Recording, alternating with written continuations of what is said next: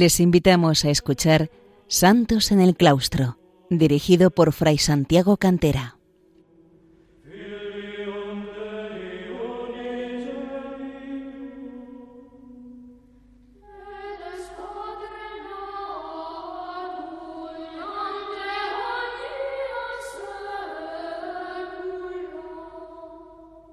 Bienvenidos, queridos oyentes de Radio María, a un programa más de Santos en el Claustro, el programa dedicado a los monjes y las monjas que se han santificado en la vida del monasterio, en la vida del yermo, en la vida del eremo, en una vida de dedicación completa, absoluta a Dios, al único necesario. La semana pasada hablábamos de los santos del monasterio, de las grutas o de las cuevas de Kiev, Kievo Perseskaya Laura, como se dice en ucraniano y en ruso. Y hoy nos vamos a fijar en un santo de más al norte, un santo ya de la Rusia centro del norte, del área moscovita como es San Sergio de, Radonez. A todos estos santos queremos encomendarles de un modo especial la paz entre Rusia y Ucrania, dos pueblos hermanos que han tenido una historia común, una historia hermanada, dos pueblos de hondas raíces cristianas. San Sergio de Radonez vivió entre los años 1314 y 1392. Fue el impulsor del monasterio del monacato, del monasticismo en la Rusia moscovita, pues su monasterio, la Laura de la Santísima Trinidad y San Sergio, es de hecho el más grande de Rusia. Fue reconocido y es reconocido como santo tanto por la Iglesia católica como por la Iglesia ortodoxa, ya que vivió en una época en la que Rusia aún no se había separado de Roma, sí Constantinopla, pues el cisma eh, tuvo lugar en el año 1054, pero la Iglesia rusa permaneció durante más tiempo sin romper con Roma. Los primeros años eh, nos lo muestran eh, naciendo, nació en el año 1314 en una familia de nobles piadosos de la región de Rostov. Su nombre de pila era Bartolomé. tuvo un afán ardiente por una vida ascética ya desde niño. Y eh, de ahí pasamos a ver el retiro, porque en el año 1337, con solo 23 años, tras morir sus padres, se fue con su hermano mayor Esteban, retirándose los dos a un bosque en los alrededores de Radonez para una vida solitaria. Radonez eh, está situado a unos 70 kilómetros al norte de Moscú, en una colina muy arbolada, de mm, árboles frondosos, luego llamada Makovets, construyó una celda y una pequeña iglesia en honor de la Santísima Trinidad que estaban prácticamente juntas y eran ambas de madera, las hicieron ellos mismos. Hoy día se pueden ver también estos bosques, yo los pude visitar en noviembre del año 2022, eh, bosques frondosos en torno al monasterio, si bien ha crecido ya, junto a él fue creciendo la ciudad de Sergei Posad. Al poco tiempo, sin embargo, su hermano Esteban no resistió la vida solitaria y austera y marchó a Moscú, a un monasterio ya asentado anteriormente. Bartolomé, el futuro Sergio, quedó allí solo confiando en Dios en la espesura del bosque. Su vida transcurrió así con dos años en soledad, una vida dedicada a la oración, el ayuno y las vigilias, al trabajo, en un clima frío en invierno, y tenía que ir a buscar el agua a unos dos o tres kilómetros. Adoptó como monje el nombre de Sergio y eh, desde muy pronto se descubre la armonía que, igual que otros monjes antiguos, mantuvo con los animales del entorno. Sobre todo se conoce el caso de un oso que comía de su pan en plena amistad, de un modo semejante a como un monje eh, ruso ortodoxo mucho más tardío, de los siglos XVIII al XIX, eh, San Serafín de Sarov haría también. De uno y de otro se encuentran representaciones dando de comer a este oso que amigablemente acudía al santo. Se va conociendo su vida de, a partir de la fama que va apareciendo y esto hace que se vayan uniendo monjes a San Sergio y que los campesinos busquen también sus consejos y su bendición. Pero eh, surgió también por entonces la amenaza de los mongoles en el este que impulsaba a la gente además a huir a los bosques, huyendo desde las poblaciones, puesto que en los bosques se encontraban con mayor protección, era más difícil que los mongoles venidos del este pudieran encontrarlos. Y fue así formándose el monasterio y fueron surgiendo poblaciones alrededor. Aunque él lo rechazó, San Sergio finalmente aceptó los ruegos de sus monjes para ser su superior, su abad, su igúmeno o igumeno como se dice en el ámbito oriental. Pero siguió manteniendo su vida austera. Su discípulo y geógrafo San Epifanio el Sabio dice que, según la palabra de Cristo, servía a todos como un esclavo comprado. De hecho, él mismo construyó tres o cuatro celdas para sus monjes, molía cereales y hacía el pan, llevaba el agua a cada monje desde un manantial situado a entre dos y tres kilómetros de distancia del monasterio. Enseñaba con su ejemplo la humildad y la paciencia.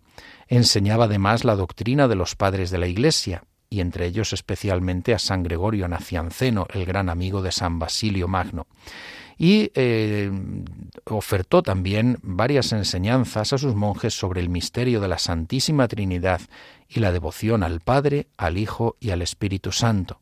Comprendía que la contemplación de la Santísima Trinidad ayudaba a superar las disensiones y las divisiones en el mundo.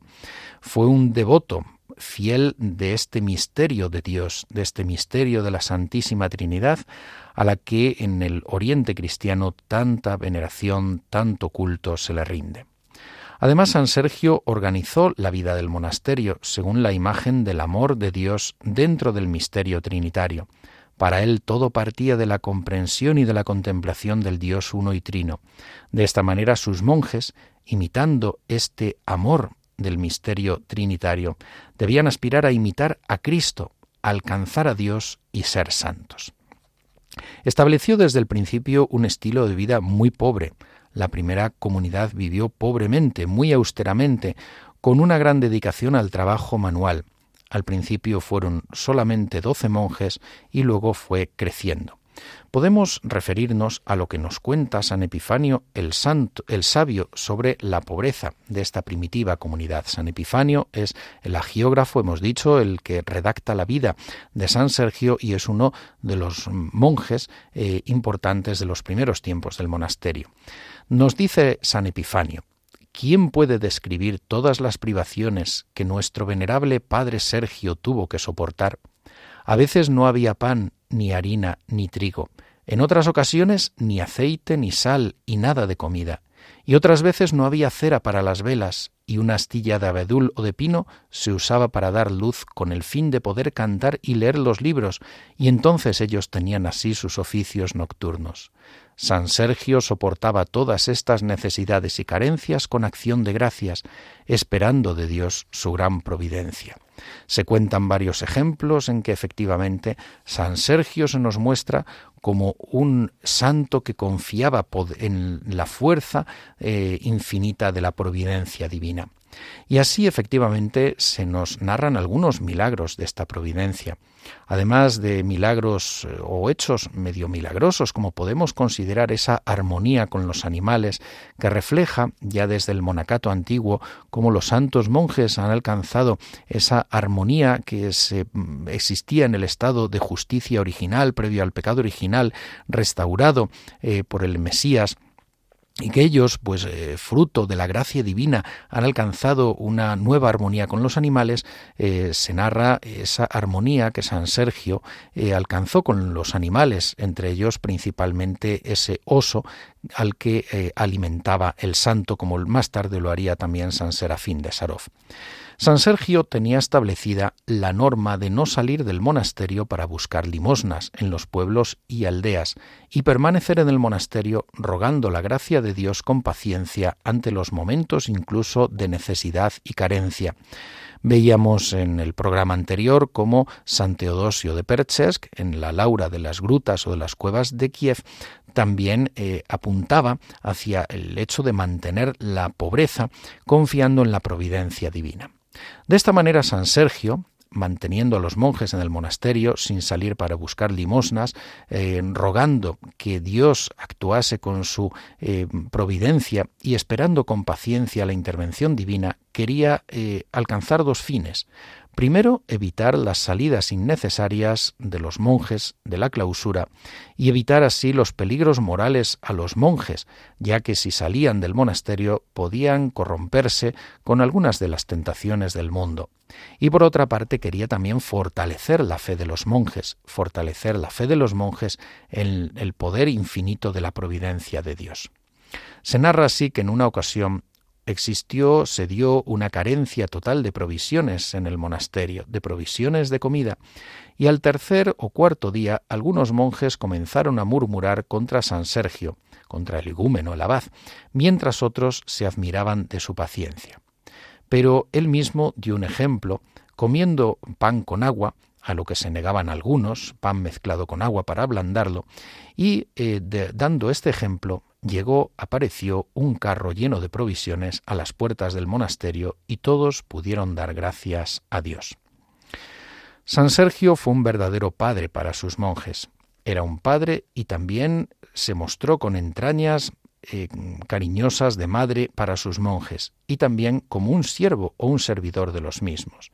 De hecho, como hemos dicho y como podríamos señalar nuevamente, construía celdas para sus monjes, les llevaba el agua desde un manantial eh, a unos dos tres kilómetros de distancia, les hacía vestidos, les fabricaba pan, calmaba los ánimos cuando estos estaban encendidos y cuidaba el estado de sus almas y les animaba a aspirar ante todo a la salvación eterna.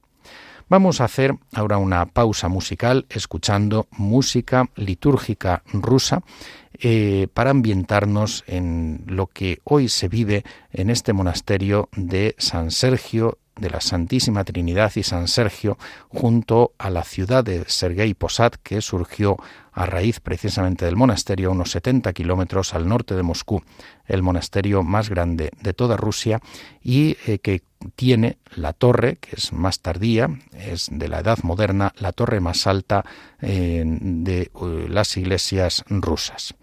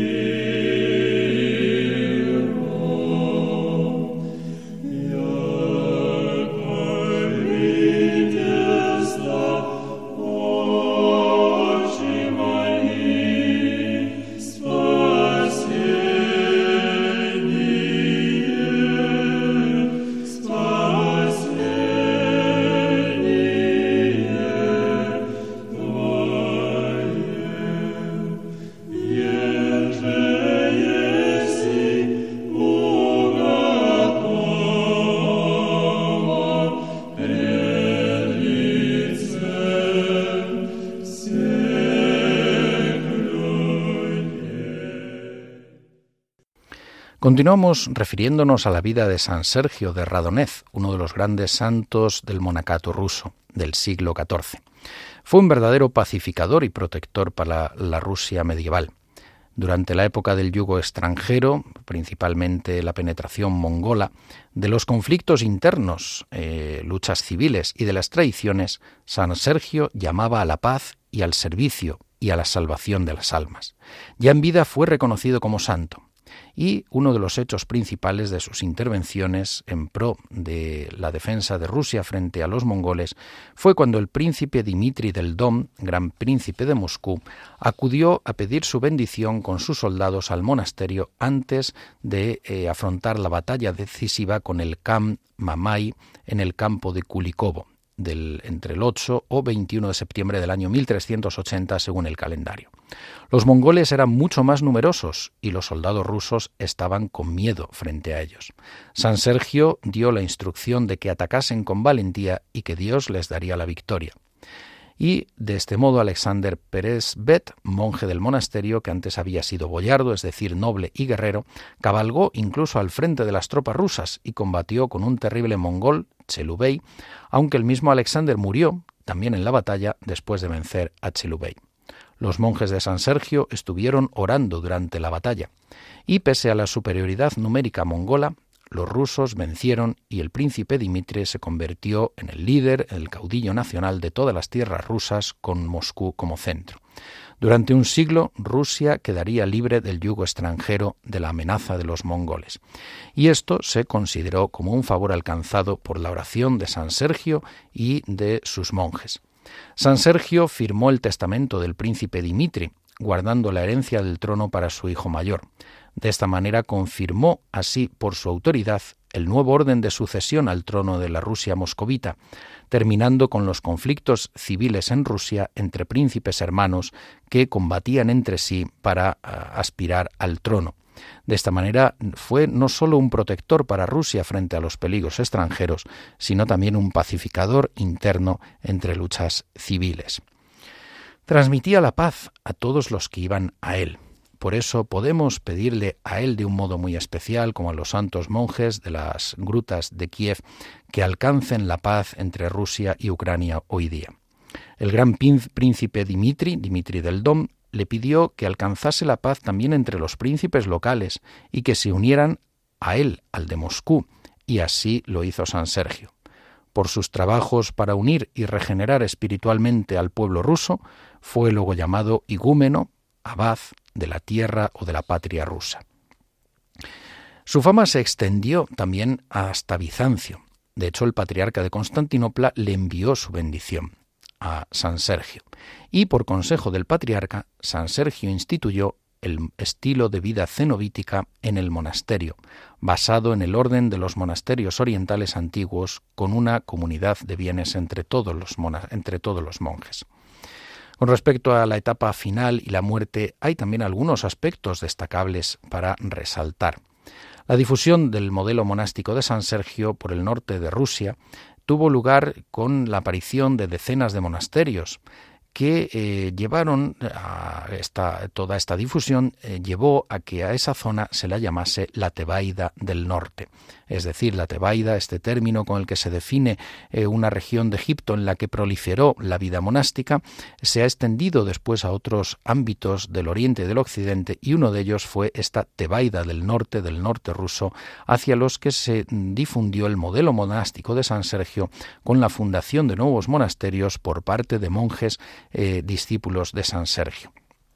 San Alexis, primado de la Iglesia rusa de Moscú, quiso que San Sergio le sucediera como eh, primado, pero San Sergio rehusó por humildad y por su amor permanente a la pobreza.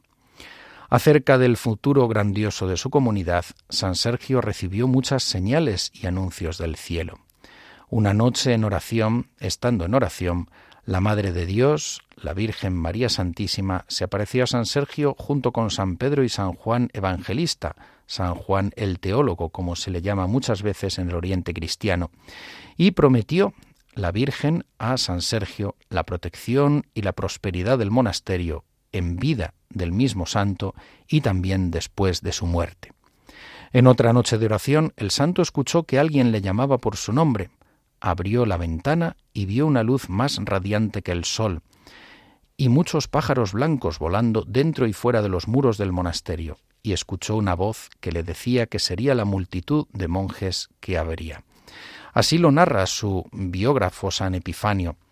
Érase una vez San Sergio estaba rezando para que el Señor hiciera a los hermanos del monasterio más firmes en la lucha contra las tentaciones. Ya se habían puesto altas horas de la noche. Súbitamente el santo oyó una voz que le llamaba Sergio. El reverendo se extrañó de tal llamada, muy impropia para esas horas, y abrió la ventana. Ante sus ojos se presentó una visión milagrosa. Una luz insólita apareció en el cielo. Así que todas las tinieblas nocturnas se dispersaron por completo. La voz volvió a, a sonar. Sergio, estás implorando por tus hijos espirituales y el Señor ha aceptado tu oración. Mira y verás un sinnúmero de monjes que se habrán reunido en el nombre de la Santísima Trinidad bajo tu dirección. El santo vio una bandada de aves descender sobre el monasterio. De nuevo se oyó la voz diciendo, Así aumentará el número de tus discípulos y después de ti no disminuirá si siguen su, su camino en pos tuyo. San Sergio murió el 25 de septiembre o el 8 de octubre, según el calendario oriental occidental, del año 1392. Su, su, sucesor tras su muerte fue San Nicón, alumno y compañero de celda suyo. Hay en total 70 eh, monjes del monasterio, discípulos de San Sergio o de tiempos posteriores, que han sido canonizados por la Iglesia Ortodoxa rusa. Varios de ellos son comunes a la Iglesia Católica de los primeros tiempos, como hemos señalado. 50 monasterios fueron fundados a partir de la Laura, por discípulos de eh, San Sergio en el centro y en el noroeste de Rusia, dando lugar a esa Tebaida rusa, a esa Tebaida del norte que antes decíamos. Y estos monasterios, a su vez, se fueron convirtiendo, y muchos lo han sido hasta hoy, en núcleos de formación tanto espiritual como secular y profana. La misma Laura de la Santísima Trinidad y San Sergio, fundada por San Sergio de Radonez, es hoy día un centro de formación de sacerdotes ortodoxos rusos y un lugar importante de la intelectualidad y de la vida religiosa rusa. La nobleza y el pueblo ruso se verían atraídos por la santidad del monasterio y de sus monjes, y así surgieron pronto peregrinaciones, eh, muchas personas que acudían también a orar ante las reliquias y ante el cuerpo de San Sergio, etc. Lo mismo lo pude contemplar la devoción que existe a las reliquias de San Sergio en el viaje que realicé a Moscú hace eh, aproximadamente un año. Algunos de los grandes santos del monasterio o enterrados allí son San Nicón, San Andrés Rubliov o Rublev, San Filareto y San Inocencio. Vamos a hablar de algunos de ellos. San Nicón vivió entre el año 1355 y el 1426. Fue el segundo igúmeno o eh, abad, el sucesor de San Sergio. Reconstruyó el monasterio tras ser incendiado por los mongoles en 1408. El cuerpo de San Sergio se descubrió incorrupto bajo su mandato en el año 1422 y en 1425 San Nicón emprendió la construcción de la Catedral de la Santísima Trinidad. Eh, son varias las iglesias dentro del monasterio que tienen categoría de catedral. En esta Catedral de la Santísima Trinidad pintaron San Andrés Rubliov y Daniel Chorny. Aquí reposan los restos de San Sergio sepultado también San Nicón en la iglesia, en este caso de San Nicón, adosada a la Catedral de la Trinidad. San Andrés Rubliov o Rublev es quizá el más famoso. Eh, parece que vivió entre los años 1360 y 1430 y fue canonizado por la Iglesia Ortodoxa rusa en el año 1988, estableciendo su fiesta el 4 de julio, fecha en que murió.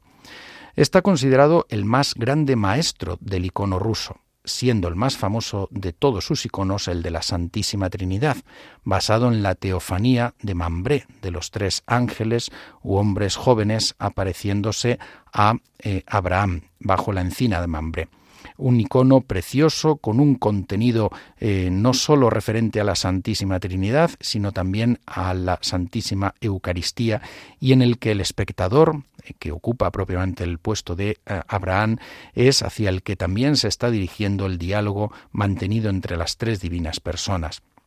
Fue pintado entre los años 1422 y 1428 y el original hoy se encuentra en la Galería Tetriakov de Moscú permaneciendo una copia en el lugar donde estuvo emplazado en el monasterio de la Santísima Trinidad y San Sergio. Otro de los grandes santos que está enterrado allí, de la ortodoxia rusa, es San Filareto, muerto en el año 1867, que fue metropolitano de Moscú, y San Inocencio, muerto en 1879, también metropolitano de Moscú y además el apóstol de Siberia y Alaska. Estos dos están sepultados en la Catedral de la Asunción. Hoy de nuevo florece el monasterio, florece con la vida monástica el seminario después de la caída del comunismo. Este monasterio, esta Laura, es un impresionante conjunto de edificios con una muralla exterior que le da un aspecto de fortaleza. De hecho, así resistió, por ejemplo, al asedio polaco en los años 1608 y 1610. Consta en su interior de varias iglesias y catedrales, de edificios monásticos, de un hospital, de edificios regios de los zares, de un seminario, de edificios exteriores y cuenta con el campanario más alto de Rusia, con 88 metros de altura, construido entre los años 1740 y 1770. El monasterio, desde aquellas eh, viviendas, aquellas celdas y aquella primera iglesia de madera, fue creciendo con el tiempo, construyéndose algunos edificios interiores y también exteriores, de tal manera que hoy supone un gran complejo ha sido y es un foco de vida espiritual, de devoción y de peregrinaciones populares. Y ha vivido dos momentos duros en su historia principalmente. Uno, el ya referido asedio polaco de 1608-1610, y el otro, el vivido bajo el periodo comunista, sobre todo en 1930 bajo Stalin que eh, en este momento fue cuando se realizó el derribo y la destrucción de las campanas, que se irían restaurando después desde el año 2003, toda otra serie de daños, la limitación que se estableció para la vida de los monjes y para el ingreso de, nuevos, de nuevas vocaciones, y eh, también un hecho muy llamativo que es que el cuerpo de San Sergio fue llevado al Museo del Ateísmo, como objeto de demostración de la ignorancia y la superstición religiosas por parte del comunismo que se proclamaba como el socialismo científico y el que había de acabar con el opio del pueblo que es la religión. Pero al inicio de la Segunda Guerra Mundial, Stalin necesitó entonces de la, el del apoyo y la, fuerza de la Iglesia ortodoxa a la que había diezmado. Y en los años 40 eh, fue eh, teniendo ya una relativa apertura y una restauración limitada de la vida eclesial. También fue un momento difícil cuando durante la Segunda Guerra Mundial los aviones alemanes bombardearon la ciudad de Sergei Posad sin dañar propiamente al monasterio. Bien, queridos hermanos, encomendemos a estos santos rusos de, Rusia y de Ucrania la paz entre estas dos naciones hermanas, naciones cristianas con una historia común. Encomendémosle también el desarrollo de la fe en aquellas tierras de Oriente, ex Oriente Lux, se suele decir desde Oriente la luz, que la Santísima Virgen, a la que tanto se venera, eh, también irradie sobre ellos la paz de Dios y eh, para todos ustedes la bendición. Eh, pueden escuchar el programa, como saben, en el podcast y también escribir, si lo desean, a santosenelclaustro Que Dios les bendiga.